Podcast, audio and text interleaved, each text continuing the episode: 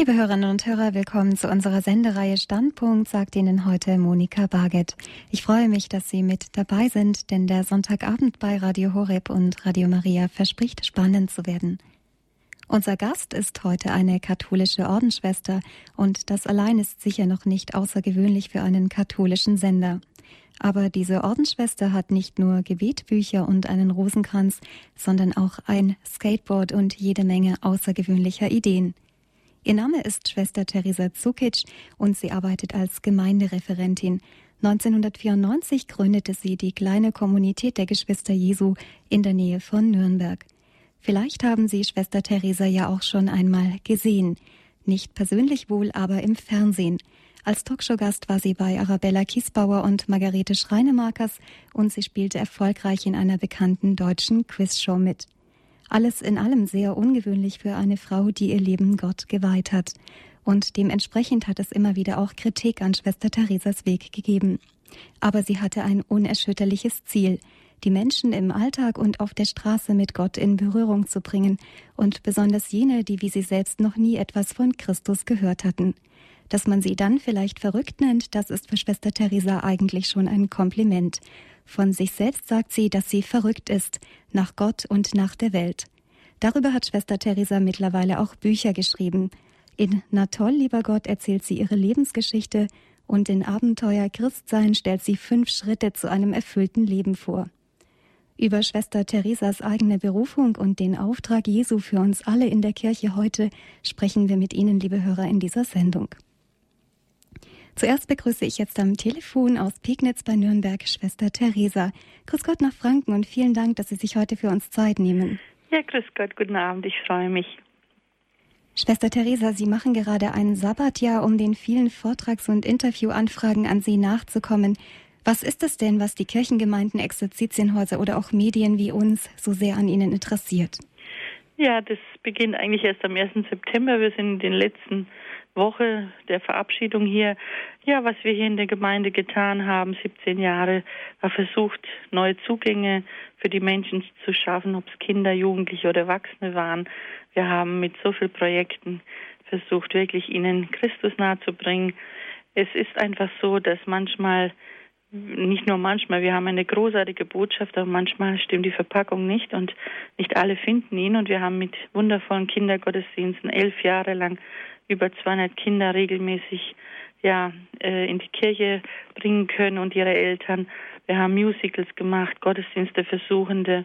Wir haben in vielerlei Projektarbeit, neun Musicals habe ich geschrieben, mit 99 Mitwirkenden, auch jetzt das letzte, ein großes Kirchenfestival, acht in, in der Zahl haben wir gemacht, um einfach lebendige Kirche, einen Traum von Kirche zu zeigen, wie Gemeinschaft, wie Liebe zu Christus funktionieren kann.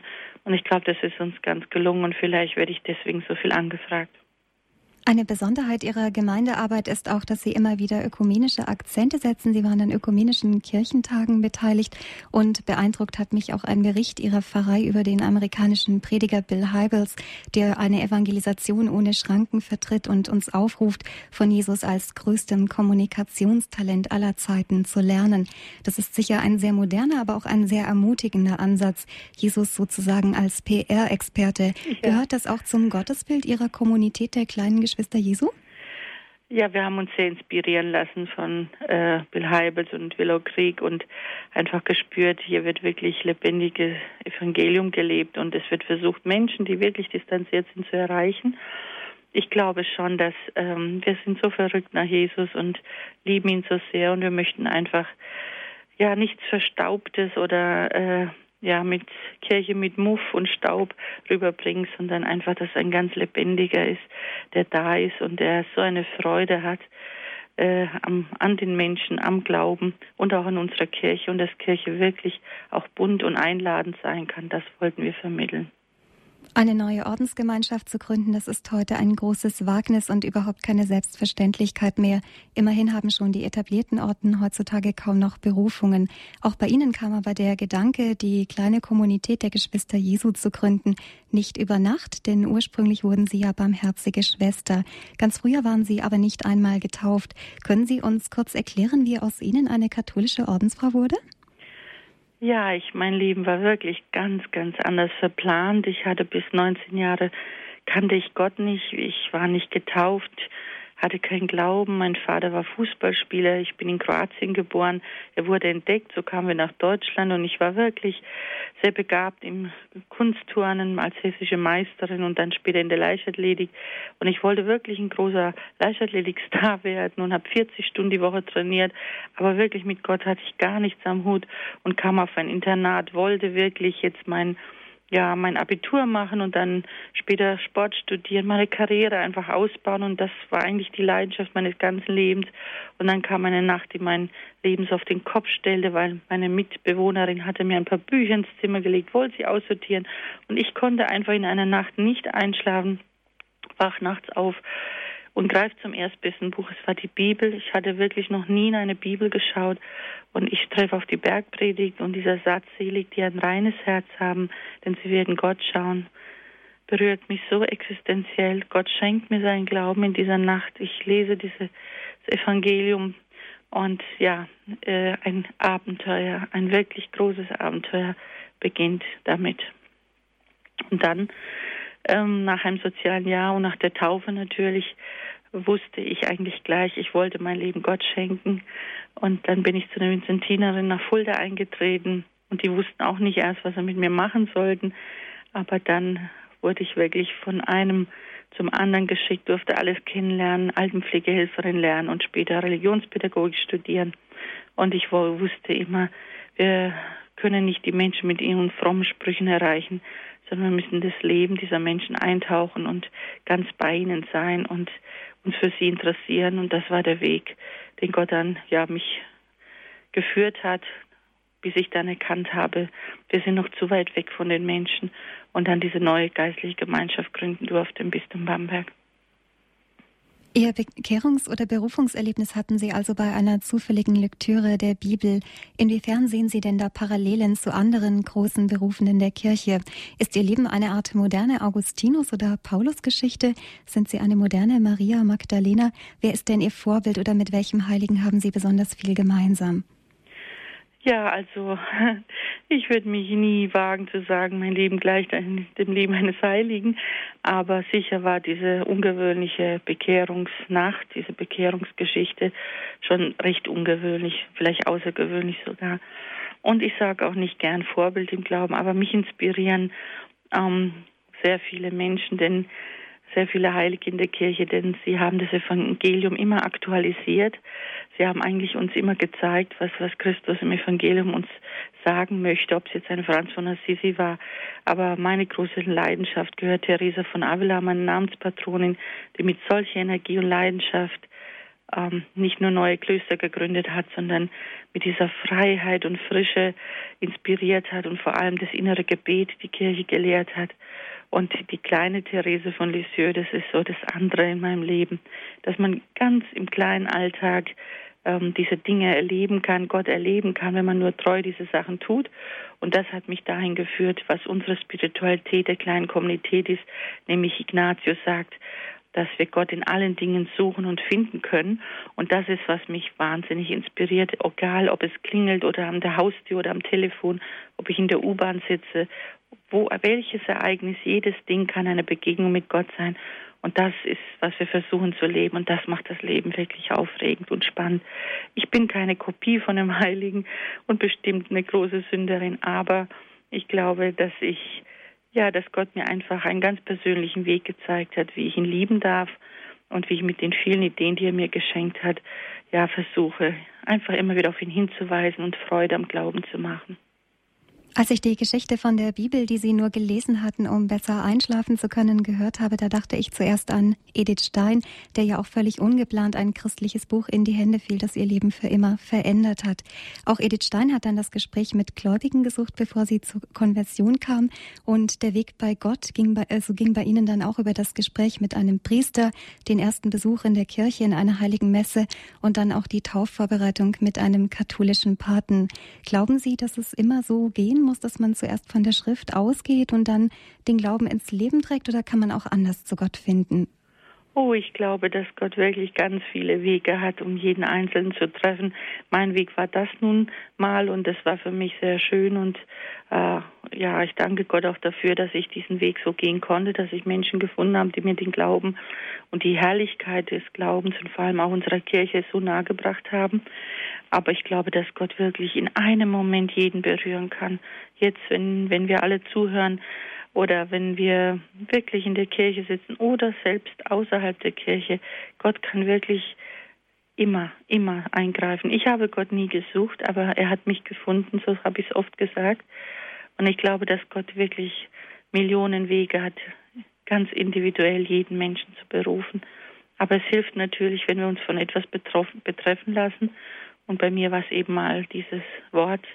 Und ich dachte, wenn man wirklich ein reines Herz haben könnte, wie macht man das? Und vor allem der Satz, der dann stand, wenn dich einer auf die rechte Wange haut, halt ihm die linke hin. Ich fand das total verrückt. Aber wenn man das könnte, dachte ich, das wäre so eine innere Kraft und Macht. Wenn man wirklich lieben könnte, obwohl jemand einen hasst, ja, dann braucht man von nichts mehr sich zu fürchten. Und ich dachte, die Christen müssten den Himmel auf Erden haben.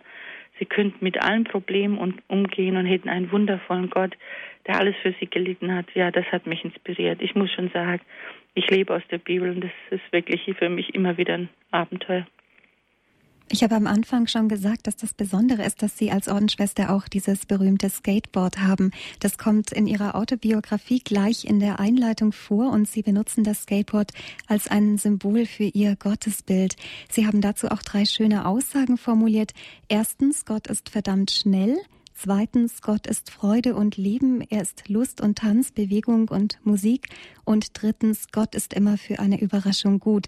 Sind das denn Eigenschaften Gottes, die wir in der Kirche allgemein zu wenig beachten?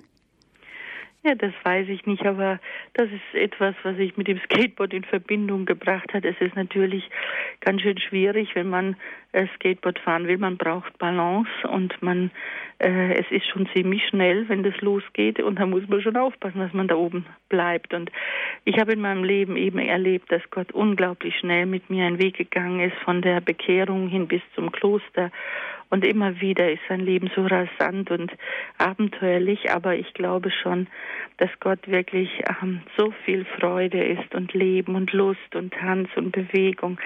Und ich kann Gott wirklich in so vielen Dingen erleben und erfahren und für mich ist er so lebendig und greifbar. Und das ist etwas, ja, was sich durch mein Leben zieht. Vor allem, dass er wirklich Überraschungen liebt. Und noch bevor ich an irgendwas gedacht habe, da kommt schon die nächste.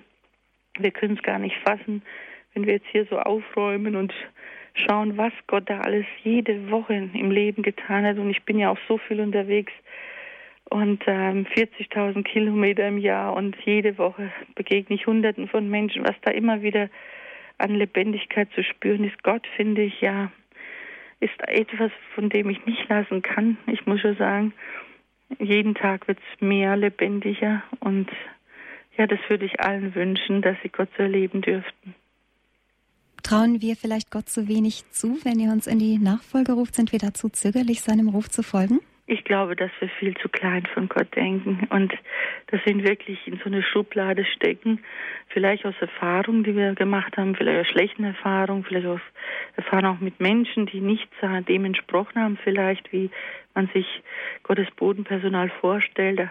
Aber wenn ich halt Gott nur zutraue, dass er so groß ist wie eine Milchtüte, dann wird er auch nicht größer sein. Aber wenn ich Gott zutraue, dass er das Universum erschaffen hat und dass er so ein verrückter Gott ist, der so verrückt nach den Menschen ist, der jeden Tag die Sonne aufgehen lässt. In jeder Blume, in jeder Schönheit kann man ihn entdecken und wie groß wir ihn ja wirklich machen, hängt ja natürlich von unserem Gottesbild ab, ob wir ihn als Vater, als gütigen, als zärtlichen, als liebenden Gott empfinden oder als strengen. Das hängt natürlich auch an dem, was wir erlebt haben zusammen. Aber je kleiner wir Gott selber denken, ja, das so klein ist er halt. Und ich habe ihn immer groß gesehen. Und die Visionen, die wir versucht haben umzusetzen, gerade mit dem Kindergottesdienst zum Beispiel, war ja so, dass der Gottesdienst die schönste Stunde der Woche sein wollte. Und wir wollten wirklich äh, ganz, ganz groß von ihm denken, dass er alles kann und haben ihm auch alles zugetraut und trauen ihm auch alles zu. Und ich glaube, dass wir in der Kirche wirklich viel größer von ihm denken sollten, viel, viel größer. Die Besonderheit ihrer eigenen Berufung zeigte sich bald darin, dass sie trotz einer großen Liebe zum zurückgezogenen Gebet auch eine ganz große Liebe eben zur Welt bzw. zur Straße hatten. In ihrem Buch schreiben sie darüber auch, Gott liebt das weltliche Leben. Das ist eine Aussage, die fast ein bisschen revolutionär klingt und lange Zeit war es so, dass in der Kirche das zurückgezogene klösterliche Leben auch mehr gewürdigt wurde als etwa das Leben in Ehe und Familie mit Kindern. Wie genau sehen Sie denn das Verhältnis von Ordensberufungen und Familie Familienleben in der Kirche? Ja, ich glaube, dass wir das aufhören müssten zu trennen. Das war wirklich lang genug in der Kirche, dass man nur einen Weg für den wirklich vollkommenen gehalten hat und den anderen vielleicht nicht so angeschaut hat. Ich glaube, dass Gott wirklich jeden einzelnen Christen beruft und dass er jeden in jedem Bereich wirklich äh, ihn finden kann und auch ja eine Berufung erleben kann. Also ich muss sagen, ähm, ich liebe wirklich das Gebet und wie damals, wie meine Bekehrung war in der Nacht, so ist das eigentlich auch meine Hauptgebetszeit in der Nacht. Ich liebe ich in dieser Stille mit Gott zu leben, aber ich erlebe auch, dass Gott wirklich durch alles spürbar äh, und sichtbar wird und dass, dass es keine Trennung gibt. Die Menschen sitzen nicht in der Kirche, die sitzen in den Cafés, in den Kinos. Da müssten wir sein. Da sind die Menschen, da sind sie lebendig, da lachen sie, da tanzen sie. Und wir machen immer so eine Trennung zwischen Gott und Welt. Aber wenn Gott wirklich wie eine Sonne ist, dann ist er ja immer da. Ob ich in der Kirche sitze oder eben in der Disco oder sogar ganz extrem gesagt auf dem Klo, da lässt seine Intensität nicht nach. Seine Liebe lässt nicht nach, wenn wir plötzlich da draußen in der Welt sind. Das glaube ich eben nicht. Ich glaube, dass wir Gott in allem erfahren können. Und ich glaube, dass wir wirklich, ähm, dass unser Leben gelingen kann, auch wenn wir in die Ehe, in, die, wirklich die Ehe so leben und mit den Kindern so leben, dass Gott da seinen Platz hat und Raum hat. Und das, glaube ich, ist wichtig, ob die Mitte Gott ist oder ob halt alles andere ja überwiegt. Und dann natürlich finde ich dieses Leben nicht. Aber es ist ja auch so schwierig, wenn ich denke, wir wollen den Kindern beibringen, dass die Eucharistie das Höchste ist und sie wissen gar nicht mehr, was Mahl halten zu Hause ist, weil sie gar keine Zeit haben und gar nicht mehr miteinander essen. Das sind so viele Widersprüche und deswegen glaube ich einfach, brauchen wir neue Zugänge und ihnen das auch erklärbar zu machen. Wir wollten immer Ordensleben für jedermann anbieten, nämlich wirklich, dass jeder seine Berufung finden kann und dass er sie leben kann und dass es gar nicht so schwer ist, Christus wirklich nachzufolgen, indem ich wirklich jeden Tag mir vorstelle, er ist wirklich neben mir und er ist in allem erreichbar und greifbar und mir wirklich überlege, wenn ich Auto fahre äh, und mir vorstelle, Jesus sitzt jetzt neben mir, ja, muss dem schlecht jetzt werden, wie ich fahre, oder wird er vergnüglich sein? Und so geht es beim Fernsehschauen, bei allen Dingen zu überlegen, wenn er jetzt nebendran sitzen würde, was würde ich anschauen? Oder in Gesprächen, was würde ich jetzt sprechen? Und Gott ist wirklich auch in der Ehe, auch in der Welt erfahrbar. Es gibt für mich keine Trennung. Für mich ist überall Gottesdienst. Die Entscheidung, ob man in den Orden eintreten, Priester werden oder vielleicht eine Familie gründen sollte, fällt jungen Menschen heute aber immer schwerer. Der Druck ist für beide Berufungen deutlich gewachsen. Es gibt immer weniger junge Ordensschwestern, mit denen man dann zum Beispiel gemeinsam das Noviziat verbringen kann. Früher war es oft so, man trat in den Orden ein, weil man dort eine Verwandte hatte, eine Tante, eine Großtante. Man hatte schon Kontakt als Kind zu Ordensleuten und ähm, ja, heute ist das, ist das einfach anders. Heute ist es schwieriger, auch ein christliches Familienleben zu führen. Was kann den jungen Menschen bei der Entscheidung helfen, wenn sie Christus ganz gehören und nachfolgen wollen, aber nicht so recht wissen, ob Familie oder Ordensleben für sie der bessere Weg wäre? Also ich habe immer gesagt, wenn ich morgens aufstehe und aufwache und weiß, dass ich Ordensschwester sein muss, dann will ich auch Ordensschwester sein. Und ich glaube, dass Gott einem eine wirklich ganz tiefe Sicherheit irgendwann gibt, wenn man ihn bittet und dass man wirklich viele Möglichkeiten hat, das herauszufinden. Man kann wirklich entweder durch eine wirklich guten geistliche Begleitung oder wirklich zu spüren, was ist eigentlich meine, wirklich meine innere Sehnsucht, meine Leidenschaft, was sind meine Talente, zu was hat Gott mich begabt. Das, das sind alles so Punkte und Anzeichen, wo man denken kann, ja, äh, wozu möchte er mich eigentlich gebrauchen?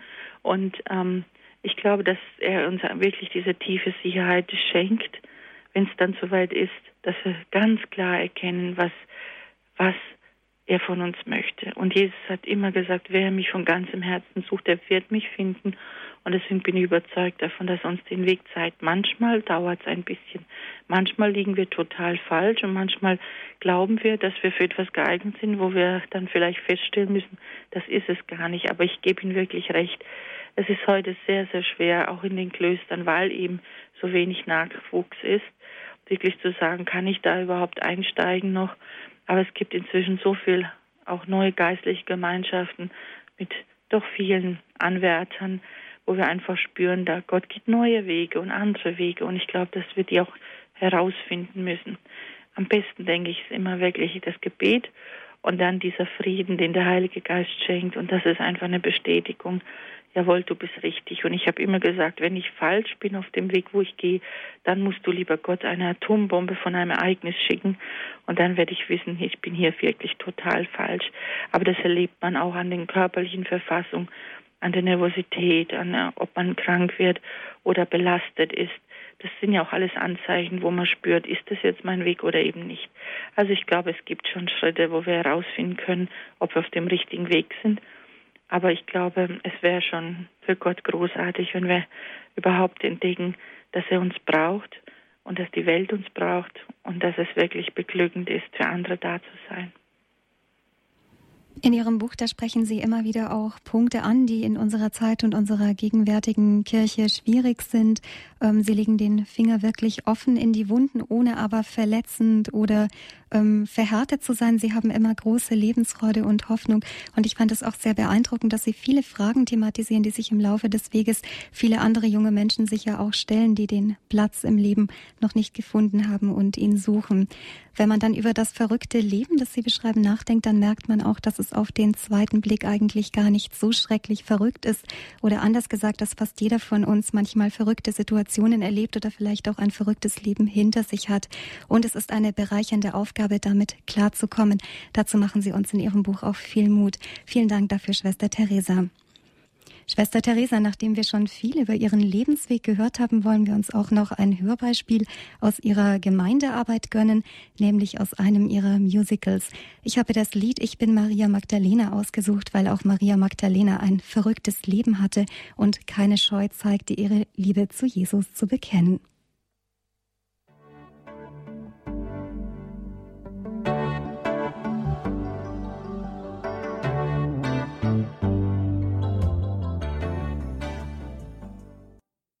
Sie hören die Sendung Standpunkt bei Radio Horeb und Radio Maria, heute mit Schwester Teresa Zukic. Mit ihr sprechen wir über ihren außergewöhnlichen Weg von der Leistungssportlerin zur katholischen Ordensschwester und über ihre Gemeindearbeit. Zur Glaubensweitergabe gehören auch die Bücher von Schwester Teresa, wie zum Beispiel ihre Autobiografie Na toll, lieber Gott und neun Gemeindemusicals. Gerade hörten Sie das Lied Ich bin Maria Magdalena. Schwester Theresa, aus welchem Musical stammt denn das Lied und was verbinden Sie damit? Ja, das stammt aus meinem Pfingstmusical und ich verbinde damit wirklich ähm, ja ein ganz großes Projekt, wo fast an die 100 Kinder, Jugendliche und Erwachsene dabei waren und wir haben uns Pfingsten zum Thema genommen und wollten wirklich äh, auch zeigen, dass diese lebendige, dieses Feuer und diese Lebendigkeit wirklich da ist. Und ähm, es heißt, wir stehen auf Kirche. Und das Schlusslied sagt es dann auch, wir stehen nicht, wir stehen auf, wir stehen auf Kirche. Kirche höher, wir stehen auf, wir sind da, wir sind dabei, wir wollen lebendig sein. Und ich glaube einfach, dass nur lebendige Menschen eine lebendige Kirche machen. Und das geht nur, wenn alle, die in den Bänken sitzen, eben auch lebendig sind. Und das ist nicht nur der, unser Papst und die Bischöfe und der Pfarrer, sondern das müssen schon die in den Bänken auch sein. Und dann wird so eine Gemeinde natürlich Feuer bekommen. Aber wo nichts brennt, da ist halt auch kein Feuer. Und ich versuche halt ganz viele zu gewinnen, mitzumachen, ja, und äh, Kirche zu entdecken, neu zu entdecken, Glauben zu entdecken und dann wirklich an, an so einem Projekt auch zu arbeiten. Aber wir können ja nicht den Menschen einfach was singen, sondern wir müssen schon selber leben. Und deswegen ist so ein Musical-Projekt immer so eine unglaubliche Glaubenserfahrungsgeschichte, auch ein Weg des Glaubens von für Kinder, für Erwachsene und Große. Also ja, es ist immer spannend, so ein Projekt. In Ihrer Gemeinde gibt es auch das Projekt GoX. Das ist ein moderner Lobpreisgottesdienst oder was genau verbirgt sich dahinter?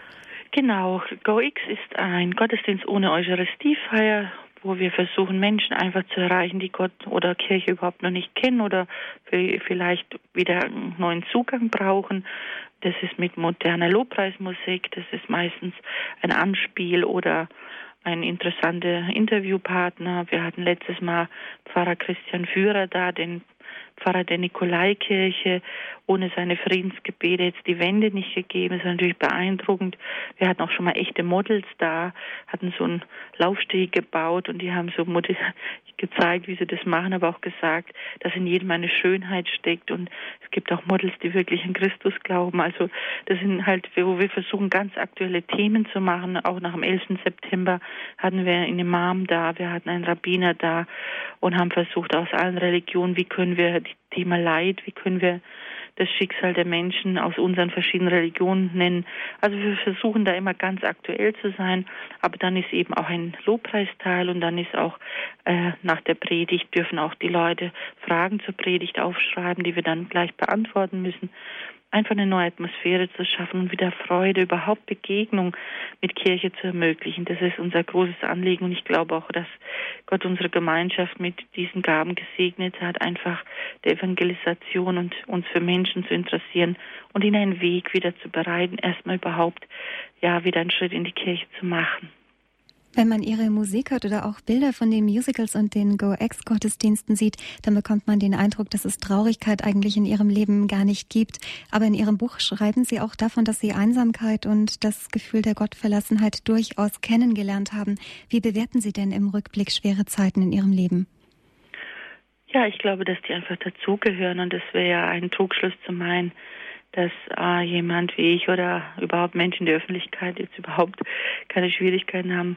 Nein, das gehört zu jedem Leben dazu und ich habe wirklich einmal ein tiefes Gottesferne Erlebnis gehabt, bis ich dann doch begriffen habe, dass er wirklich da ist und seit dieser Zeit muss ich sagen, kann ich nicht mehr an seiner ja, das nicht mehr zweifeln, dass er nicht da ist, aber ich glaube, dass äh, wir immer wieder lernen aus diesen Krisenzeiten und äh, dass es uns herausfordert und sich dann erst beweist, ob es wirklich stimmt, was wir sagen und leben.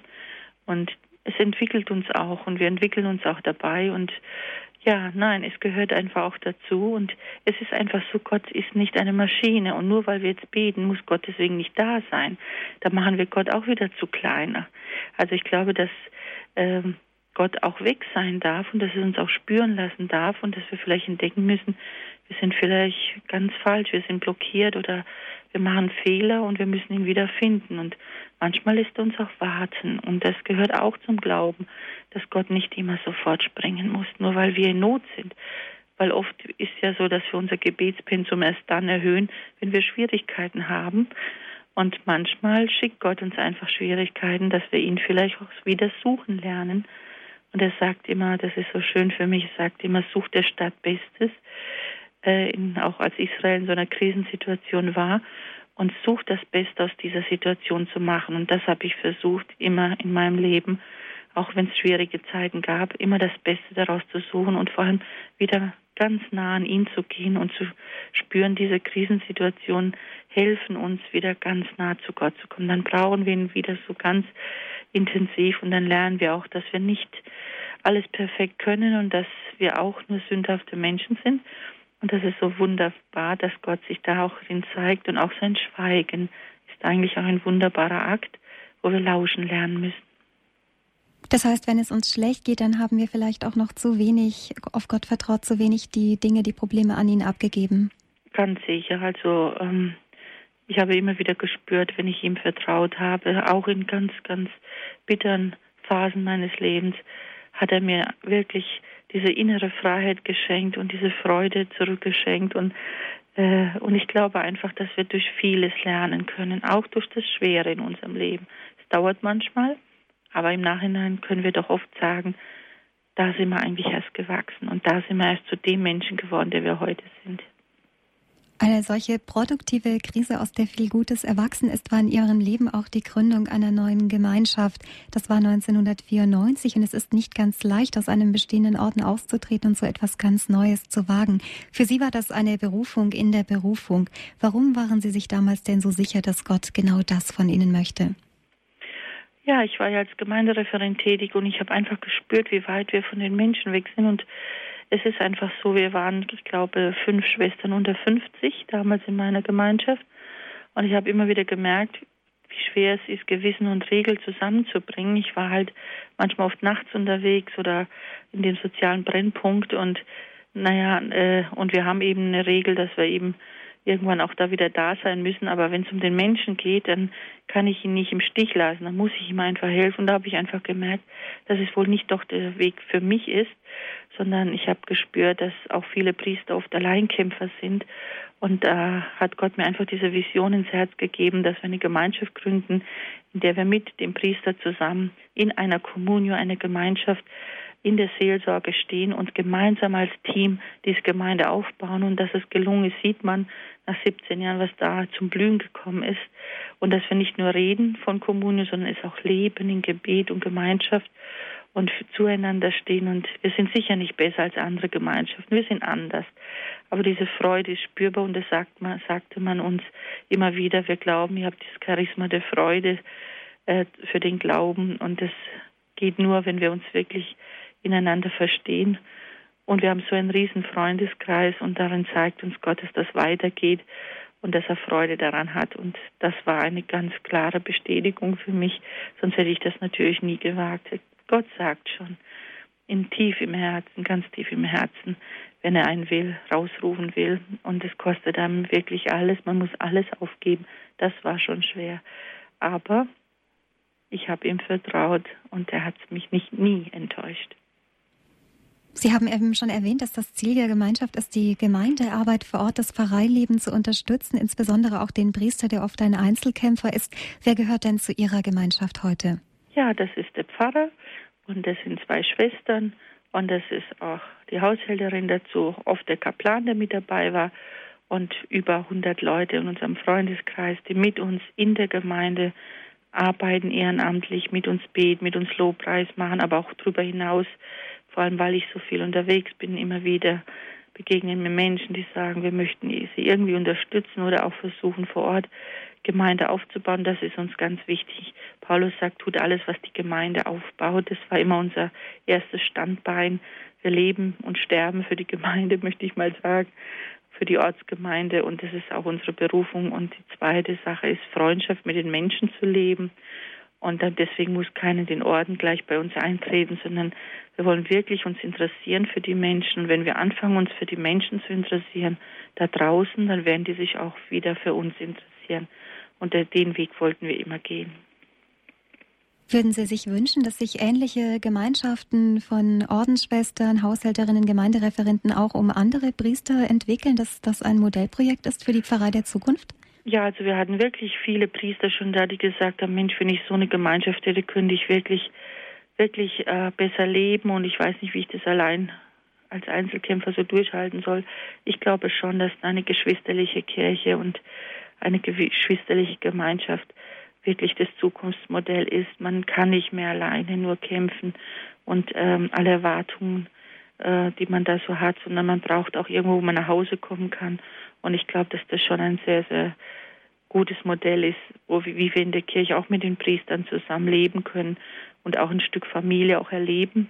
Und gemeinsam macht es einfach viel mehr Freude, als wenn man alleine jeden Tag hinaus muss und alles bewältigen muss.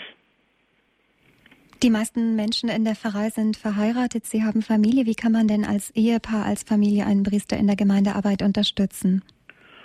Ja, ich glaube, das kann man schon sehr. Ich meine, es ist so, dass halt so ein Pfarrer muss immer so eine Mischung zwischen Pfarrerflieger und Superman sein.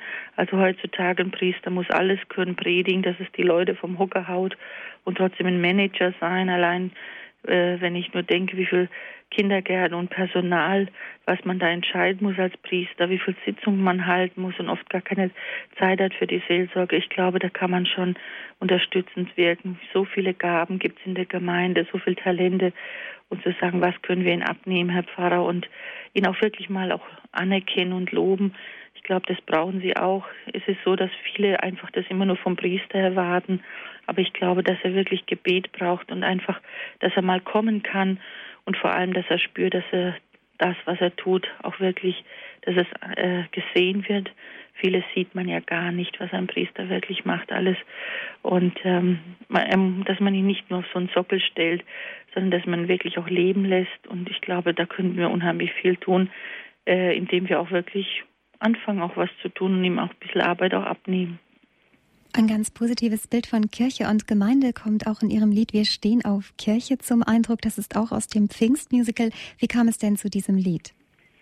Ja, das war einfach so eine ganz grund, ganz grundsätzliche und tiefe Erfahrung, dass wir einfach ähm, selber aufstehen müssen und selber was tun müssen, wenn wir wollen, dass neues Leben und äh, ja neue Lebendigkeit in die Gemeinde kommt, aber auch, dass wir wirklich auch die Kritik von außen ernst nehmen müssen und die Menschen ernst nehmen müssen in ihren Fragen, in ihren Hoffnungen und daraufhin eine Antwort geben. Und das war eigentlich ja die Zusammenfassung dieses Pfingstmusicals und deswegen bedeutet es mir wirklich sehr, sehr viel, dieses Lied. Das Lied Wir stehen auf Kirche aus dem Pfingstmusical von Schwester Theresa Zukic hören wir gleich. Ich lade Sie, liebe Hörer, nochmals ein, sich an unserer Standpunktsendung heute Abend bei Radio Horeb und Radio Maria in Südtirol zu beteiligen. Ausgehend vom Buch Na toll, lieber Gott, in dem Schwester Theresa Zukic ihr verrücktes Leben beschreibt, sprechen wir heute über Berufung und besonders auch darum, wie wir Gemeinde der Zukunft so aufbauen können, dass Priester nicht als Einzelkämpfer alleine stehen, sondern gemeinsam mit uns als Laien den Glauben weitertragen.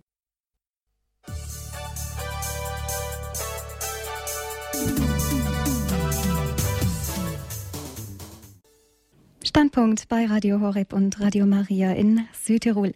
Heute sprechen wir mit Schwester Theresa Zukic, die ein außergewöhnliches Leben hinter sich hat. Als Jugendliche war sie Leistungssportlerin, fand dann zum katholischen Glauben und ist heute Ordensfrau. 1994 gründete sie die kleine Kommunität der Geschwister Jesu, die sich besonders für ein aktives Pfarreileben einsetzt. Schwester Theresa, in der Musikpause hat ein Hörer angerufen aus Waldshut in Baden-Württemberg. Er hat nach 30 Jahren eine Scheidung hinter sich und sucht eine neue Lebensperspektive. Er möchte gerne in eine Pfarrgemeinde ziehen, wo er mit anderen Gläubigen in der Gemeinde intensiv leben, vielleicht auch ein bisschen Familie erleben kann, weil es für ihn ja nicht mehr in Frage kommt, fest in ein Kloster einzutreten. Haben Sie da einen Tipp? Gibt es da in Baden-Württemberg eine Gemeinde, wo er sich hinwenden könnte?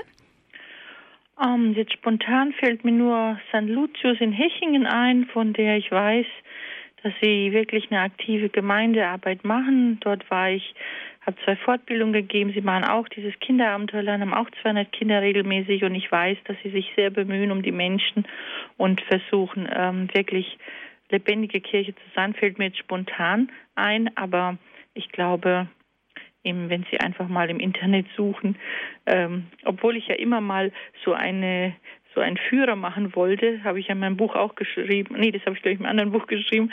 In den Restaurants gibt es immer so Sterne und es wäre schön, wenn es in so Gemeinden auch so ein Buch gäbe, wo der Service, die Lebendigkeit und die Frische der Produkte, die Frische der Gottesdienste auch mal beurteilt würde. Dann würde man vielleicht eher was finden. Aber einfach Gott vertrauen und ihn bitten darum.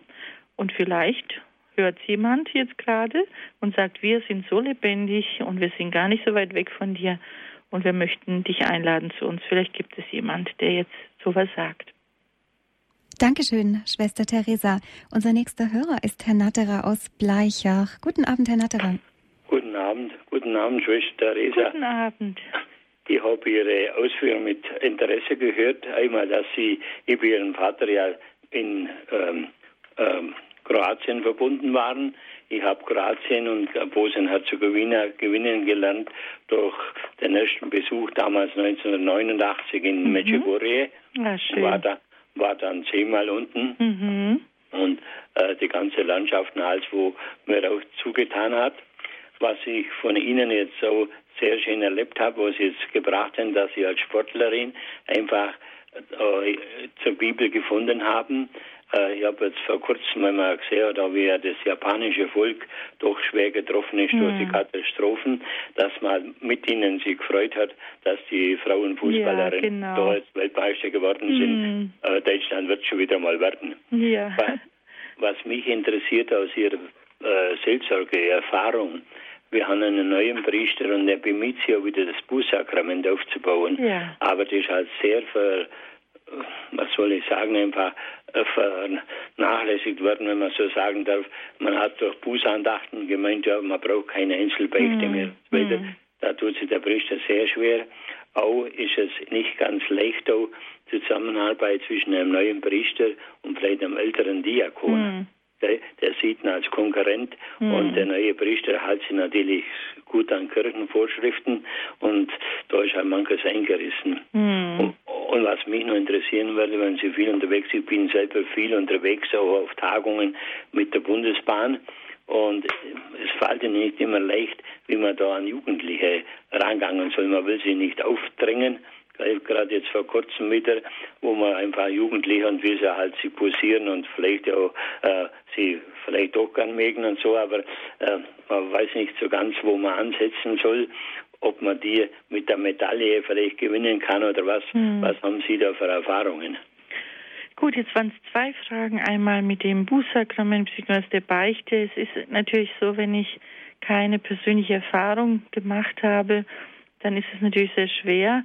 Für mich ist Beichte einfach immer wieder eine Entscheidung für Christus und ich brauche die Beichte, damit ich immer wieder eine neue Perspektive gewinne, damit ich wirklich mich immer wieder reinige und immer wieder ja ganz offen bin für Gott und es ist schade, dass das wirklich ein bisschen verloren gegangen ist. Aber ich glaube, dass Gott schon auch neue Wege zeigt, wie wir Buße tun können. Und wir müssen die Menschen nur, glaube ich, ja, hinführen zu diesen Zugängen, was Kirche wirklich damit meint. Die andere Frage ist natürlich mit den Jugendlichen. Es ist natürlich wirklich so, wir können heute keinem Jugendlichen mehr was vormachen. Wir können nicht sagen, es ist abenteuerlich, in einer steinharten Kirchenbank zu sitzen und ein 400 Jahre altes Lied zu singen. Das haut dich vom Hocker das stimmt halt nicht für sie. Diese Erfahrung haben sie nicht gemacht. Und ich glaube auch, dass unsere Jugendlichen einfach neue Zugänge auch brauchen und neue Gottesdienste, dass sie überhaupt Geschmack finden, überhaupt Menschen erleben, die begeistert sind und verliebt sind. Und ich glaube, dass uns das mangelt ein bisschen, dass wir uns nicht mehr trauen, leidenschaftlich Christ zu sein, aber nicht nur äh, davon reden, sondern auch so zu handeln und dass wir, dass sie an uns merken, dass wir so verliebt in Gott sind und so begeistert von Gott sind, dass die von sich alleine fragen. Und das, glaube ich, ist, was ich versuche immer wieder zu sagen. Wir müssen uns für die Jugendlichen wirklich interessieren und ähm, nicht mit dem Hintergedanken sind, die Kirche zu locken, sondern wirklich sie ganz ernst nehmen und dann werden sie von sich alleine sagen, und was machst du eigentlich? Und dann können wir Schritt für Schritt ihnen sagen, woher unsere Freude eigentlich kommt. Ich glaube schon, dass die Jugend Orientierung braucht und dass wir wirklich versäumt haben, ihnen einfach ein Freund zu sein und nicht sofort mit äh, Drohungen oder mit ähm, dass sie sofort in die Kirche müssen, sondern dass da oft äh, ein Weg noch notwendig ist und sie brauchen wirklich liebende Erwachsene und Freunde, die auch ihre Kritik ertragen. Und manchmal sind sie auch schwierig in dem Alter und sie wollen kämpfen und sie wollen auch mal sich freischaufeln und sie wollen nicht bevormundet werden, aber dass wir da Verständnis haben und ihn, dann müssten wir aber auch Gottesdienste anbieten oder Jugendtreffs, wo sie wirklich ihre Fragen ihren Glauben auch beantworten können. Ich glaube, da mangelt es zurzeit ein bisschen, dass wir selber nicht mehr so leidenschaftlich sind. Ähm, natürlich können wir immer für sie beten und das sollten wir auch und ihnen immer wieder gute Freunde sein. Schwester Theresa, Herr Natterer hat auch die Frage gestellt, wie man mit Konflikten in Gemeinden umgeht. Also ja. was mache ich, wenn ich als Laie merke, der Pfarrer streitet mit der Gemeindereferentin oder mit dem Diakon und die Hauptamtlichen sind eigentlich nicht einig? Kann ich da als Laie überhaupt etwas tun? Ja, das ist eigentlich ganz traurig, dass sowas immer wieder gibt und es ist ja keine Ausnahme, sondern leider erleben wir das sehr, sehr oft und Jesus sagt ja, wenn ein Reich in sich uneins ist, wie soll das da Frucht bringen? Und da kann man wirklich eigentlich nur bitten, so wie es in der Bibel steht, dass die Ältesten der Gemeinde eigentlich hingehen sollen, wirklich Menschen, die Verantwortung haben oder wirklich auch die Gabe haben, liebe, liebevoll mit jemand zu reden. Die müssten eigentlich wirklich hingehen und sagen, schaut mal, was ihr für ein Zeugnis gebt von unserer Gemeinde, von dieser Kirche. Kirche hat im Moment sowieso so ein schlechtes Ansehen und so viele Menschen laufen uns weg, weil sie sagen, schau, was bei euch alles nicht stimmt, die ganzen Missbrauchfälle und auch solche Sachen, die bleiben ja nicht unbemerkt und es ist so traurig, dass wir nicht begreifen, dass, dass so eine ja so Uneinigkeit so viele Menschen davon abhält, Christus zu finden. Und deswegen kann ich nur ermutigen, für die beiden zu beten und wirklich vielleicht ganz gute Menschen hinzuschicken und ihnen einfach das ihnen bewusst zu machen. Natürlich, ich muss nicht jeden lieben können, aber wir müssen doch ein Zeugnis geben für die Welt, dass wir doch immer wieder einen Weg aufeinander zufinden und dass wir doch, äh, dass es doch nicht um Konkurrenz geht, sondern es geht doch um Jesus und es geht um die großartigste Botschaft. Und wir stoßen so viele Menschen vor den Kopf, wenn wir nicht begreifen, dass die Menschen so auf dieses Bodenpersonal achten. Und ich glaube, ich kann, ich bin dann schon traurig, wenn ich das wieder höre. Ich erlebe das ja auch immer wieder, wo ich hinkomme. Ich kann nur ermutigen, lasst uns doch aufhören gegeneinander, sondern füreinander. Wir sind doch eine Kirche und diese Welt braucht diese Kirche, braucht Menschen, die begeistert sind und braucht Menschen, die den Frieden auch leben und nicht nur davon reden. Also ich kann Sie nur ermutigen, beten Sie für die beiden und nehmen sich, suchen sich Leute und sagen Sie, schicken Sie die hin, die wirklich diese Gabe haben. Hm. Die sollen sich versöhnen. Hm.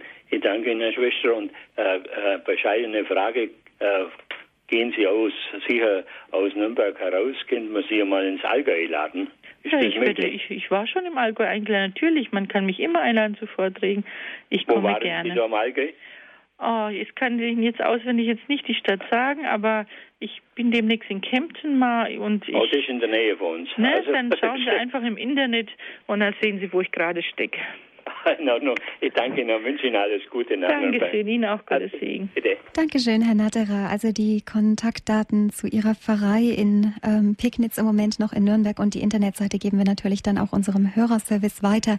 Dann können Sie dort auch nach der Sendung beziehungsweise am Montag anrufen, liebe Hörer, und sich erkundigen. Schwester Theresa, wir haben eben schon gehört, dass die Kirche nicht nur von außen bedroht ist, von Menschen, die der Kirche feind sind, sondern oft auch von den Konflikten im Inneren. Sie sprechen in den Büchern immer wieder sehr offen und selbstehrlich darüber und Sie erzählen von Eifersüchteleien und übler Nachrede unter Christen, die das Bild der Kirche in der Öffentlichkeit tatsächlich beschädigen. An einer Stelle stellen Sie sogar die Frage, geht unsere Kirche an ihren Christen zugrunde? Das ist natürlich sehr provokant. Was würden Sie sich denn von uns Christen wünschen? Ja, ich wünsche nicht nur den anderen, ich wünsche mir natürlich auch, dass wir wirklich anders sind als die da draußen. Und das heißt, dass wir wirklich das versuchen zu leben. Und ich glaube, dass es nicht uns Christen ansteht, über Menschen schlecht zu reden. Und das passt überhaupt nicht zu uns. Und für mich war das so aufregend, als ich die erste Gemeinde kennenlernte und ich dachte, Mensch, die ersten Christen, die Christen, die müssen ja den Himmel auf Erden haben, weil die haben ja, die haben ja eine Zukunft, sie werden ewig leben und wenn sie zur Kommunion gehen, haben sie Christus selber in sich. Das ist ja Wahnsinn. Also ich dachte, jeder Christ, das ist ja so ein toller heiliger Mensch und dann erlebte ich die ersten und merkte, das ist gar nicht so. Die reden genauso schlecht über andere und benehmen sich genauso schlecht. Da war ich so erschüttert und konnte es gar nicht glauben, weil ich immer dachte, wenn man in die Kirche reingeht, müsste man anders wieder rauskommen. Und das würde ich mir schon wünschen, dass das wirklich stimmt, was wir da den Menschen verkünden wollen, dass wenn wir zu Christus gehen, dass wir ein Stück auch anders rauskommen. Und dann kann es gar nicht sein, dass wir schlecht über andere reden. Und mir gefällt immer dieses schöne Bild von den drei Sieben, dass wenn jemand mir eben was erzählen will, dass ich wirklich frage, erstmal, ist es denn wahr? Und ist es wichtig, dass du mir das sagst? Und und äh, dieses Dritte, und ist es notwendig, dass du mir das sagst? Ich glaube, an uns sollte man doch merken, dass wir anders sind. Also das würde ich mir schon wünschen. Und ich würde mir wünschen, gerade weil jetzt so ein großer Umbruch in unserer Kirche ist, weil so viele Gemeinden zusammengelegt werden, weil es neue Seelsorgseinheiten gibt. Ich würde mir wirklich wünschen, dass wir aufhören, die nächste Gemeinde als Konkurrent zu sehen. Wir sind doch eine Kirche.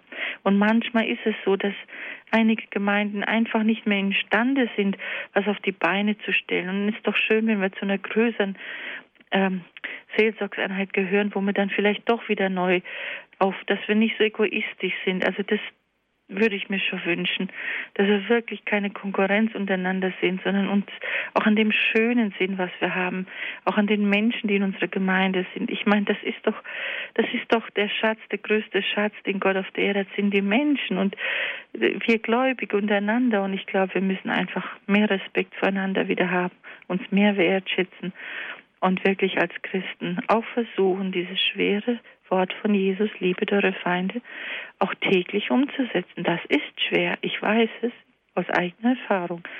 Und ich weiß auch, dass verletzte Menschen verletzen. Aber dann muss ich gucken, warum bin ich so verletzt und, und, und äh, böse zu anderen. Dann muss ich doch bei mir anfangen und nicht beim anderen. Und ähm, das würde ich mir schon wünschen. Denn es jeder Tag ist unwiederbringbar und wenn dieser Tag heute zu Ende geht, der kommt nie mehr wieder. Und ich weiß nicht, auf was wir warten wollen, eine neue Welt zu machen und ein bisschen die Menschen zu verzaubern mit der Liebe. Das sollen wir doch machen und das Positive sehen. Und deswegen freut es mich immer wieder, wenn ich mich erinnere daran, dass was Billy Heibel sagte, bevor ich jemanden kritisiere, soll ich ihn neunmal vorher loben. Und es ist so, wir kommen aus keiner Veranstaltung, aus keinem Gottesdienst, aus keinem Meeting. Zuerst wird gesagt, was nicht gepasst hat. Statt erstmal neun Dinge zu sehen, die gut sind.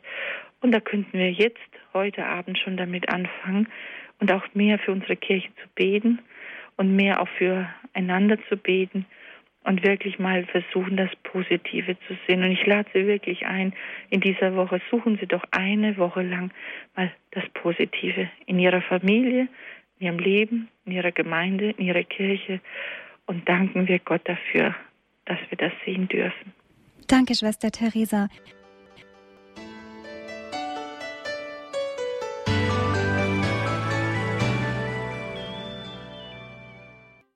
Du bist wie ein guter Hirte, so der Titel des Liedes aus dem Pfingstmusical von Schwester Theresa Zukic, das Sie soeben gehört haben. Sie haben eingeschaltet in unserer Standpunktsendung bei Radio Horeb und Radio Maria am Sonntagabend. Heute besprechen wir das Buch Na toll, lieber Gott, in dem Schwester Theresa Zukic, die Gründerin der kleinen Kommunität der Geschwister Jesu, ihr verrücktes Leben beschreibt. In vielen Kapiteln geht Schwester Theresa auch auf die Probleme der heutigen Gemeindearbeit ein. Jugendliche Kinder werden mit den Gottesdienstformen kaum noch erreicht. Es gibt aber auch immer wieder Streit und die Priester sind einsam und überfordert. Darüber haben wir uns schon vor der Musikpause mit unseren Hörern unterhalten. Schwester Theresa, eine Dame hat uns erreicht, die nicht auf Sendung gehen wollte. Ihr geht es in ihrer Pfarrgemeinde, in der sie derzeit lebt, sehr schlecht. Sie sagt, dass sie ein schüchterner Mensch ist, der wenig Vertrauen hat zu den Menschen und dann besonders darunter leidet, wenn keine Einheit herrscht. Woran kann denn die Dame erkennen, was Wahrheit ist, wenn sie von der Bibel wenig weiß und auch nicht so viel Selbstbewusstsein hat? Ja, das ist immer ganz enttäuschend, wenn man sieht, dass da Uneinigkeit ist und man selber sieht gar nicht klar war, wer hat jetzt da Recht oder nicht. Ich glaube, dass es letztendlich nie um das Recht geht, sondern oft sind Situationen so festgefahren, dass wir uns schon manchmal fragen, ja, worum geht's hier eigentlich? Worum geht's eigentlich in unserer Gemeinde? Was ist denn das Wichtigste? Und manchmal muss, braucht man wirklich einen Perspektivenwechsel und das wir wirklich erleben und selber erfahren müssen es gibt auch einen Weg wieder aufeinander zu. Und dieser Weg hat Christus uns vorgegeben, der heißt Verzeihen. Und, und wir müssen auch in der Kirche, auch untereinander, auch mal bereit sein, wieder zu verzeihen. Es sind oft Verletzungen da, Dinge wurden gesprochen, Gerüchte wurden erzählt, viel, viel Unrecht wurde auch getan und man weiß oft gar nicht, was ist denn richtig, was ist falsch. Ich glaube, dass wir uns wirklich, wirklich äh, alle mal besinnen sollen und schauen sollen, worum geht es denn wirklich? Es geht doch darum, wir sind Gemeinde, dass Menschen Gott finden und dass wir so Gemeinde sein sollen, dass die Menschen uns vertrauen und dass wir die Glaubwürdigkeit wieder zurückerlangen, dass eben wir anders miteinander umgehen, anders mit Problemen, anders mit Schwierigkeiten.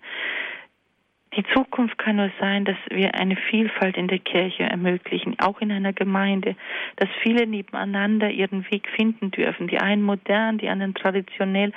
Und dass man da nie sagen muss, das ist richtig und das ist richtig, sondern dass Christus alle ruft und dass Gemeinde davon lebt, dass sie lebendig ist, dass alle ihren Platz haben.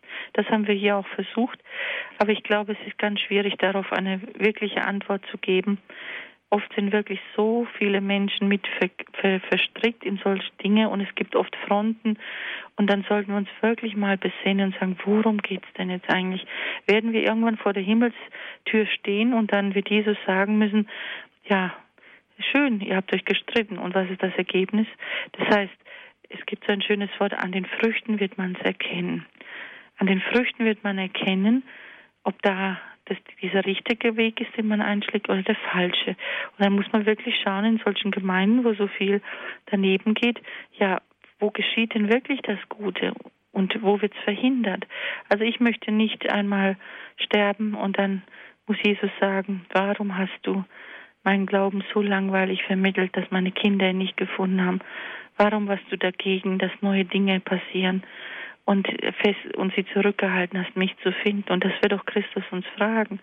Aber er wird uns auch fragen, warum wir nicht selber eingestritten sind, warum wir selber nicht das äh, Gute vorgelebt haben, warum wir selber nicht, wir können nicht dann sagen, naja, entschuldige Jesus, wir hatten so einen schlechten Pfarrer, der konnte so schlecht predigen und die waren so verstritten untereinander und deswegen habe ich den Glauben nicht gefunden. Also ich denke, wir müssen auch Christus selber bitten, den Weg zu gehen und und noch mehr versuchen zu lieben. Gerade dann, wenn wir spüren, dass so alles daneben geht, dass wir selber noch mehr versuchen, gut zu sein und noch mehr aufeinander zugehen und noch mehr zu schlichten. Ich staune immer über dieses Stuttgart 21, wie viele Menschen sich auf die Füße gestellt haben, zu verhindern, dass dieser Bahnhof ist, wie, wie Menschen kämpfen um eine Sache, die sie für wichtig halten. Und dann wundere ich mich, dass in unseren Gemeinden dass wir da überhaupt nicht uns engagieren und nicht trauen, zu sagen, Mensch, versöhnt euch wieder, es geht doch um die Liebe Christi, es geht doch um das Zeugnis für die Welt, es geht doch um Kirche, es geht doch um die Menschen, die uns verloren gehen. Das bin ich also manchmal schon erschüttert. Ich habe auch nicht auf alles eine Antwort. Ich kann nur sagen, jetzt erst recht versuchen, selber besser zu sein. Schwester Theresa, ein Mann aus Österreich hat uns angerufen. Er ist schon jahrelang im Pfarrgemeinderat tätig und überlegt, ob er noch ein weiteres Mal kandidieren soll. Eigentlich hat er keine Lust mehr. Er sagt, im Pfarrgemeinderat wird immer nur über Geld gestritten, darum, wer mehr zum Pfarrfest beigetragen hat, wer ähm, ja sich äh, das nächste Mal um den Kirchenputz kümmert, aber geistliche Dinge spielen kaum eine Rolle und ihn ernüchtert das. Gleichzeitig weiß er aber auch, wenn er sich nicht mehr aufstellt, dann vertritt eigentlich niemand mehr den Teil der Gemeinde, der auch beten möchte, der Interesse hat an guten Gottesdiensten. Was kann denn dieser Mann tun? Ja, ich kann Ihnen nur wirklich zurufen, geben Sie nicht auf. Es ist manchmal wirklich schwierig, ehrenamtlich, gerade im Pfarrgemeinderat, sich zu engagieren. Und manchmal denkt man, ich bin ja verrückt, was tue ich da eigentlich? Aber Sie haben schon recht, wenn Sie nicht da sind, wer soll das tun? Ich kann Ihnen nur zuwerfen, Sie arbeiten für den wundervollsten, größten, zärtlichsten und menschenfreundlichsten Gott. Und dieser Gott braucht sie und ihre Gemeinde braucht sie auch. Und es ist schon traurig, dass unsere Kinder verloren gehen und wir noch schlafen können. Und dass wir uns um Geld und Bratwürste und solche Dinge streiten, aber nicht um Gebet und inneres Leben. Und deswegen kann ich nur sagen, geben Sie nicht auf, sondern bringen Sie es einfach auf den Punkt immer wieder, ganz freundlich.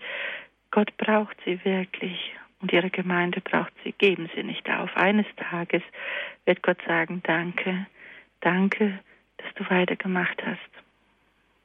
Eine Dame aus München sagt, dass sie gerne eine geistliche Begleitung in ihrer Pfarrgemeinde hätte, dass sie aber den Eindruck hat, dass der Pfarrer überfordert ist und auch zwischen allen Fronten steht. Muss sie sich denn unbedingt an den Priester wenden oder kann man auch anderswo eine geistliche Begleitung kommen, jemanden, der hilft, Schritte im Glauben zu machen?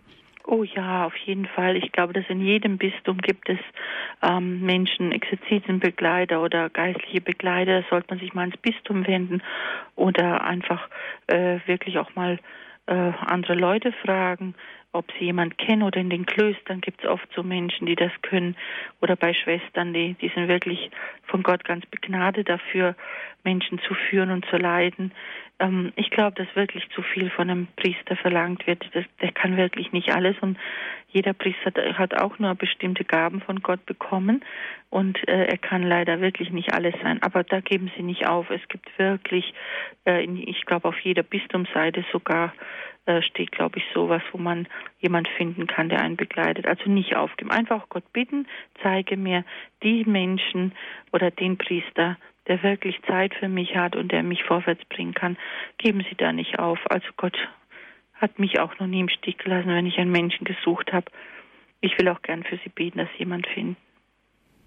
Schwester Theresa, Sie sehen ja die, Gemeinde, die Gemeindeprobleme, die vielen Schwierigkeiten in der Kirche heute nicht nur so von außen als Vortragsreisende, die mal einen Tag in einer Pfarrei mit dabei ist, mitlebt und dann wieder geht, sondern Sie selber haben ja die ja die vielen Schwierigkeiten in der Kirche auch getroffen. In einem Kapitel in Ihrem Buch Na toll, lieber Gott heißt es Neues aus der Gerüchteküche und in diesem Kapitel schreiben Sie darüber, dass Sie selbst auch angegriffen und verleumdet wurden. Wie haben Sie das denn erlebt? Ja, das war einfach, als wir anfingen hier und ähm, wir haben noch gar nichts verändert, aber allein die Tatsache, dass da waren, hat äh, schon unglaublich viel Ängste geschürt. Und es gab einfach Menschen, die nie mit mir gesprochen haben, ein Wort, sondern einfach Gerüchte in die Welt gesetzt haben und auch oft Unwahrheiten und Lügen. Und es war sehr, sehr bitter, verleumdet zu werden und abgelehnt zu werden. Und ja, ich hatte sehr viel Erfolg im, im Fernsehen und auf meinen Vortragsreisen und so weiter. Und, und es waren eben einige Menschen, die gesagt haben, das ist doch ihre Schwester, die im Fernsehen ist und Skateboard gefahren ist und Weißbier trinkt. Man wird nur beobachtet, egal wo ich war, was ich gegessen habe, was ich getrunken habe, sogar jeder Schnaps wurde dem Bischof geschrieben, aber jetzt weiß er wenigstens, was ich vertrage, habe ich immer gesagt und es war schon sehr, sehr bitter. Aber ich habe einfach gemerkt, verletzte Menschen verletzen. Ich war am falschen Zeitpunkt am falschen Ort. Ich bin nie und irgendwo hingegangen, habe nie ein böses Wort über jemand geredet und äh, ich habe mich immer an dem Psalm gehalten, wer auf Gott vertraut, fürchtet sich nicht vor Verleumdung und ähm, es ist oft so, dass wenn was Gutes ist, dann muss jemand kämpfen und es war eigentlich auch ein Zeichen dafür, dass hier was Gutes geschieht, sonst hätte sich jemand gar nicht abmühen müssen, so viel zu kämpfen. Aber ich muss sagen, ich vergebe den Menschen wirklich inzwischen. Oft liegt es so, dass man einfach Gerüchten oft glaubt und dann was dazu baut und nie persönlich mit einem Menschen redet. Ich habe es erleben müssen, aber ich habe gelernt, niemand kann dich wirklich ablehnen, wenn du dich nicht schon selbst vorher abgelehnt hast. Es tut weh. Und ich habe viel lernen müssen daraus. Ich habe viel Verständnis für Menschen in der Öffentlichkeit, für Menschen in Rufmord. Und wenn es da draußen irgendjemand jetzt gibt, der mich hört und dem es genauso geht und noch viel schlimmer, der glaubt, nicht mehr geliebt zu sein, dann melden sich bei mir. Ich wäre gern mit ihm befreundet. Mutter Teresa sagt, es darf niemand über diese Erde gehen, der das Gefühl hat, nicht geliebt zu sein. Und oft die Menschen hungern nach Zuwendung und Anerkennung und wenn sie das nicht genügend bekommen, oft rächen sie sich daran, wenn sie an was keinen Anteil haben. Und ich habe auch gemerkt, dass die deutsche Antwort auf Anerkennung Neid ist. Und ich bin nun mal sehr erfolgreich und dann hat man auch Neider. Das muss man halt, damit muss ich auch leben. Aber ich muss einfach sagen, so viele Menschen, ja, die Hunger nach Zuwendung erleben es oft gar nicht, nicht in ihren Beziehungen, nicht in den Familien. Und dann können sie oft gar nicht verstehen, dass jemand einfach Erfolg hat. Und als ich meinen Kulturpreis erhielt für Musik und Gegenwartsliteratur, habe ich auch gesagt, ich verstehe, dass sich die Geister an mir scheiden. Erstens, ich bin eine Frau. Zweitens, ich bin eine dicke Frau. Und drittens, ich bin eine erfolgreiche dicke Frau. Und da stört sich bestimmt jemand. Und wenn ich nun mal jetzt vor 1100 Leuten spreche bei einem Wirtschaftstag oder im Fernsehen bin oder die Kirchen füllen darf mit diesen Gottesdiensten und Vorträgen, dann gibt es natürlich auch, wo Neid entsteht. Aber ich kann es wirklich verstehen. Ich versuche zu verstehen. Alle Hunger nach Zuwendung und verletzte Menschen verletzen. Und das gibt es einfach. Aber ich möchte versuchen, jeden Tag einfach ja noch mehr zu verzeihen und noch mehr zu lieben und wirklich, ähm, ich kann das ganze Leid nicht in der Kirche, nicht in der Welt lösen. Auch das, was jetzt in Oslo passiert ist, ich bin so erschüttert davon, dass so viele junge Leben ausgelöscht sind. Ich kann das Leid nicht nehmen. Ich kann nur versuchen, jeden Tag ein bisschen mehr zu lieben. Und wenn ein Mensch, der mir begegnet ist, hinterher sagt, ich habe wieder Hoffnung, hat sich mein ganzes Leben gelohnt und dafür möchte ich einstehen. Sie haben in Ihrem Buch nicht nur geschrieben, dass verletzte Menschen verletzen, sondern auch, dass Hass den Hassenden vergiftet und nicht den Gehassten. Genau. Das ist eigentlich auch eine Einladung, uns vom Hass anderer Menschen nicht beirren zu lassen, weil er vor allen Dingen ihnen selbst schadet. Danke, Schwester Theresa. Wir haben eine weitere Hörerin, Frau Dold. Guten Abend. Guten Abend. Guten Abend. Ja, ich freue mich sehr über diese Diskussion. Und zwar haben wir versucht, jetzt das Wort Hauskirche aufzunehmen. Das wird im, im äh, Horeb immer wieder vorgestellt, die Hauskirche. Ja. Und das Zweite ist, dass meine Tochter in ihrer Gemeinde einen Herzkreis aufgemacht hat. Ja. Sogenannten Herzkreis. Da kommen Leute, auch evangelische, auch junge und alte, und äh, in diesem Herzkreis, da wird über Glaube gesprochen. Mhm. Und man findet auch zusammen dann ähm, einmal miteinander zum Gottesdienst zu gehen. Das muss nicht immer sein. Das war bei uns ein bisschen sehr zur Gewohnheit geworden, dass man am Sonntag die Kirche besucht und damit ist die Pflicht des mhm. Christen erfüllt. Und das, da, dagegen sträube ich mich. Mhm. Ich möchte einfach, dass etwas mehr geschieht. Ich habe einen Bausteinkreis gegründet hier mit alten Leuten. Mhm. Also nach dem Schriftwort, äh, lasst euch zu lebendigen Steinen aufbauen. Mhm. Und ähm, leider äh, sterben da auch immer wieder welche weg oder es werden welche krank. Da muss, das muss man hinnehmen.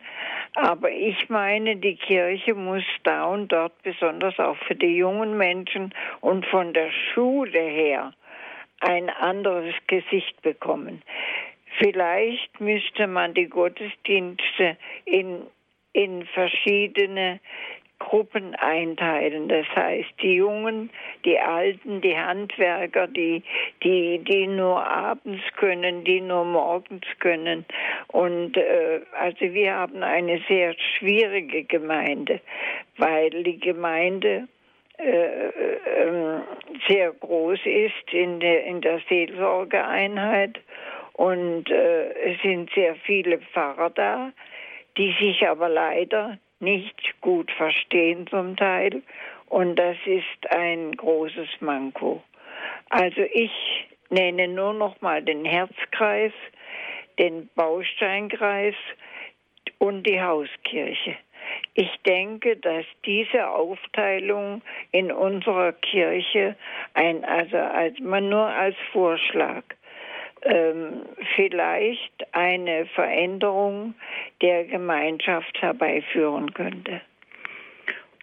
Ja, ich kann Ihnen nur recht geben. Je mehr Vielfalt wir haben und je mehr Menschen sich irgendwo zugehörig fühlen und eine persönliche Beziehung vor allem entwickeln. Ich glaube, daran mangelt es oft, dass wir mit Christus gar keine persönliche Beziehung mehr haben, weil wenn ich mit Christus so eine innige Beziehung habe, dann sehne ich mich einfach danach, Menschen zu suchen, die das auch haben, in Gemeinschaft zu sein.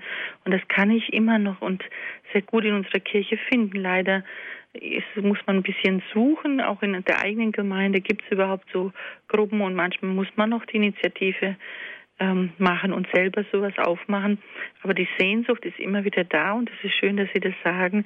Die Sehnsucht ist immer wieder da nach Gemeinschaft, nach Glaubensaustausch und ähm, ja, und ich kann nur ganz viele Menschen ermutigen, weil sie selber keine Gruppe haben oder äh, in der Gemeinde sich einsam fühlen. Vielleicht sind Sie gerade berufen, sowas zu starten und es wäre erfreulich, denn es gibt eigentlich noch so viel Schönes und Erfreuliches in unseren Kirchen, aber wir sehen es oft gar nicht mehr. Dankeschön für den Beitrag, Frau Dold. Alles Gute, auf Wiederhören. Danke sehr. Schwester Theresa, wir haben eben schon darüber gesprochen, dass es in der Kirche viel Streit gibt. Oft wird aber den Medien auch vorgeworfen, wesentlich ja von außen die Kirche zu zerstören und auch die Meinung der Menschen über Kirche zu beeinflussen. Sie waren ja als Schwester mehrmals im Fernsehen, in Talkshows, aber auch eben in dieser Quizshow.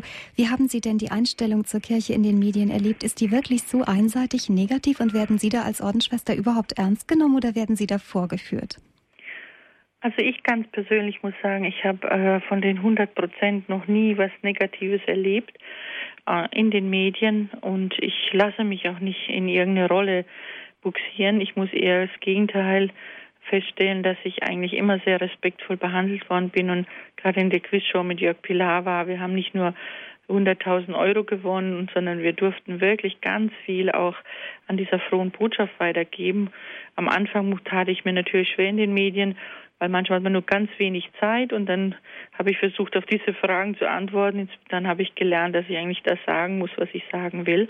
Aber ich war auch schon wirklich in heißen Diskussionen eingeladen, wo es um den Bischof Williams ging oder wirklich schwere Themen um Sexualität. Und ich muss wirklich sagen, wenn man versucht, ganz authentisch zu sein und ganz echt zu sein, dann spüren die Menschen, dass man da überhaupt keine Maskerade spielt oder auch keine Angst hat. Also ich kann nur sagen, dass ich nur gute Erfahrungen gemacht habe. Aber ich natürlich, immer wird oft nur die Kirche genannt und nur das Negative. Und es ist vielleicht einfach schade, dass wir so wenig Menschen ähm, in der Kirche haben, die solche Persönlichkeiten sind, die sich auch trauen, in die Medien zu gehen und auch ein positives Bild zu geben. Und dass wir dann merkwürdige, seltsame Menschen da immer wieder sehen, mit eigenartigen Vorstellungen die Kirche vertreten, wo wir manchmal sagen, ja, gibt's denn das überhaupt? Wie kann denn der die Kirche vertreten? und hat so merkwürdige Ansichten. Vielleicht sollten wir uns wirklich ermutigen, auch die Bischöfe oder Schwestern oder Pfarrer oder auch einfach Christen ermutigen, wirklich auch mal in die Medien zu gehen und auch wirklich mal das Positive zu sagen und zu zeigen. Aber wir können niemand wirklich was vormachen. Du musst schon wirklich ganz authentisch sein und das versuche ich auch. Und ich, ich muss sagen, ich persönlich habe noch keine schlechten Erfahrungen gemacht. Vielen Dank auch für diese Frage. Wir haben noch eine allerletzte Hörerin in der Sendung heute, Frau Müller aus Österreich. Vielen Dank, dass Sie gewartet haben. Ja, gern. Ja, darf ich reden? Ja, Sie sind auf Sendung. Ja, also guten Abend, Schwester. Ich muss Ihnen von, von, meiner Erfahrung etwas sagen. Ich habe wirklich 35 Jahre für zwei Personen gebetet. Ich bin aus allen Wolken gefallen. Ich kannte keine, Na keine Neide, kannte keinen Streit. Man hat mich verleugnet, ver verleumdet meinem lieben Mann auch. Und ich konnte für diese Menschen beten, 35 Jahre, und ich konnte sie umarmen. Das ist das Gebet, das im Stillen geschieht und ich konnte sie umarmen und heute haben wir ein gutes Verhältnis und es ist also es wurde gesegnet vom Herrn, sonst wäre das nicht zustande gekommen. Ich bin ganz sicher, dass kein Gebet ist umsonst. Kein Gebet. Und das möchte ich Ihnen eben sagen. Und ich war auch krank vor lauter Missgunst, Missgunst, das ist furchtbar. Mhm. Und heute, ich bin jetzt 83, aber es ist schon längst passiert, aber ich muss es sagen, ich muss es sagen, ich habe es am eigenen Körper erlebt und mein Mann auch. Und die Mutter Angelika, die ist auch für mich ein großes Beispiel. Das Buch kennen Sie vielleicht, mhm. die große Frau aus, aus drüben. Großartig. Man muss vertrauen und dann geht das alles wieder gut. Ich wünsche Ihnen alles Liebe und vielen, vielen großen Dank und ich bete auch für euch. Radio Horeb ja. bin ich schon 13 Jahre. Ach, schön. Ja. Dankeschön, Frau Müller. Ja, Alles Gute nach ja. Österreich. Auf Wiederhören. Danke, danke, ebenfalls. Kann ich nur bestätigen, Gebet ist nie umsonst. Ja, Schwester Theresa, jetzt haben wir auch gehört, dass die Zukunft der Kirche ganz wesentlich von unserer inneren Einstellung abhängt und dass es auch mit uns anfängt, mit, unserer, mit unserem Glauben, mit unserer Liebe, mit unserer Zuneigung zu anderen, wie der Glaube in der Welt wachsen und weitergegeben werden kann. Schwester Theresa, zum Schluss dieser Sendung möchten wir noch kurz darüber sprechen, wie es nun weitergeht mit der kleinen Kommunität. Sie waren ja bislang in der Pfarrei Herz Jesu in Pegnitz tätig, aber ja. es gibt bald eine Änderung. Ganz genau, ja. Nachdem jetzt unser Pfarrer 75 wird und wir immer gesagt haben, wenn er geht, dann gehen wir mit ihm, denn der Pfarrer soll ja nicht da in der Pfarrei bleiben, wenn ein neuer kommt. Und die Gemeindereferentin soll nach 15 Jahren mal wechseln. Und es fällt uns natürlich sehr, sehr schwer. Und unsere Gemeinde leidet natürlich sehr drunter. Und es wird noch viele Tränen geben. Nächsten Samstag ist der Abschlussgottesdienst hier. Aber ab 1. September werden wir in eine andere Pfarrei gehen, in der Nähe von Erlangen. Und ich äh, freue mich auch schon dort. Wir haben einen wunderbaren Pfarrer, der bei uns mal Kaplan war. Ja, und man wird im Internet immer sehen können, wo ich stecke und was wir jetzt weiter vorhaben. Ich möchte auf jeden Fall dieses Sabbatjahr machen und äh, für, zur Verfügung stehen, weil ich so viele Anfragen habe für Vorträge und werde noch zwei Bücher schreiben, möchte die Gebärdensprache lernen, wenn Gott mir das schenkt. Ja, und ähm, möchte noch ganz viel in Südtirol machen, weil ich da so viele Einladungen habe und die so lieb gewonnen habe. Und ich bin immer bereit, auf Gottes Ruf zu hören und möchte mit meinem Leben und meiner Liebe immer wieder helfen, ja, Kirche lebendig zu machen und vielen Menschen helfen, vor allem Kinder und Jugendlichen, dass sie Christus finden. Also arbeitsmüde werden wir nicht und äh, im Weinberg gibt es so viel Arbeit. Es geht also weiter mit der kleinen Kommunität, bloß nicht in Pegnitz, sondern dann in Weißendorf, Hanberg. Ja, und da werden wir uns dann ansiedeln und weiterwirken mit Gottes Hilfe. Es wird unsere Hörer in Südtirol sicher freuen, dass Sie dann auch bald mal über die Alpen in Ihre Gegend kommen. Vielen Dank auch für den Ausblick auf die weitere Arbeit Ihrer Kommunität. Schwester Theresa, Sie haben gesagt, Sie schreiben jetzt noch zwei neue Bücher. Ja. Für alle Hörer, die Sie noch nicht kennen, wie viele Bücher haben Sie denn schon geschrieben und wo kann man die bekommen? Ja, also na toll, lieber Gott, äh, ist ja die Biografie und die wird jetzt im Herbst wieder erweitert, weil ich natürlich noch viele Abenteuer erlebt habe mit Gott. Im Benno Verlag wird es die, die neue Fassung geben und die kleine Nonne, die ich wird es auch geben. Dieses Buch gab es mal im Herder Verlag, aber ist schon lange her. Und da habe ich meinen ersten Exerzit in über 1000 ganz liebevolle Gedanken an Gott geschrieben und die wird es auch geben. Und es wird noch ein drittes Buch geben, ähm, sieben Überraschungen aus der Bibel, um erfolgreich oder gesegnet zu sein. Das ist mein neuer Vortrag. Also das wird auch bald geben im Benno Verlag. Und ja, alles ist eigentlich im Benno Verlag zu bekommen, dann demnächst. Ja, und das würde ich auf jeden Fall noch tun. Das hat Gott mir ins Herz gelegt. Ja, und ansonsten bin ich in Deutschland und Südtirol und Österreich unterwegs, immer wenn ich eingeladen bin. Vielen Dank für diese Sendung, Schwester Theresa. Liebe Hörer, bei uns in der Sendung Standpunkt haben wir über das Buch Na toll, lieber Gott, die Lebensgeschichte von Schwester Theresa Zukic gesprochen, ihren beeindruckenden Weg von der Leistungssportlerin hin zur Gründerin der kleinen Kommunität der Geschwister Jesu. Wenn Sie die Sendung heute nochmals nachhören möchten, dann können Sie ab Montagmorgen bei uns wieder einen CD-Mitschnitt bestellen unter 08323 9675120 aus Deutschland oder von außerhalb Deutschlands unter 0049 8323 9675120. Im Internet stellen wir die Sendung als Podcast bereit und dort finden Sie dann auch weitere Informationen über Schwester Theresa Zukic, den Link zur Internetseite der Kommunität und natürlich auch Informationen über die Bücher. Das letzte Wort in dieser Sendung soll Gott haben. Wir möchten gemeinsam zu ihm beten. Schwester Theresa, ich bitte Sie um das Gebet. Ja, guter Vater, wir kommen zu dir mit unseren Herzen, mit all dem, was uns bewegt. Und wir schauen mit Liebe und Güte auf unsere Kirche, schauen auf uns selber, schauen auf die ganze Welt. Herr, es ist so viel Unheil. Und du brauchst Menschen, die dich lieben, die sich dir hingeben, die begeistert von dir sind, die verliebt sind immer wieder. Ich bitte dich um diese neue Verliebtheit in dich, in deine Kirche und in die Menschen. Segne uns alle und mache uns neu mit deiner Liebe. Amen. Amen. Vielen Dank, Schwester Theresa. Alles Gute für Ihren weiteren Dankeschön. Weg. Auf Wiederhören. Wiederhören. Ihnen auch, liebe Hörer, eine gesegnete Nacht. Bis zum nächsten Mal hier bei Radio Horeb und Radio Maria, Ihre Monika Barget.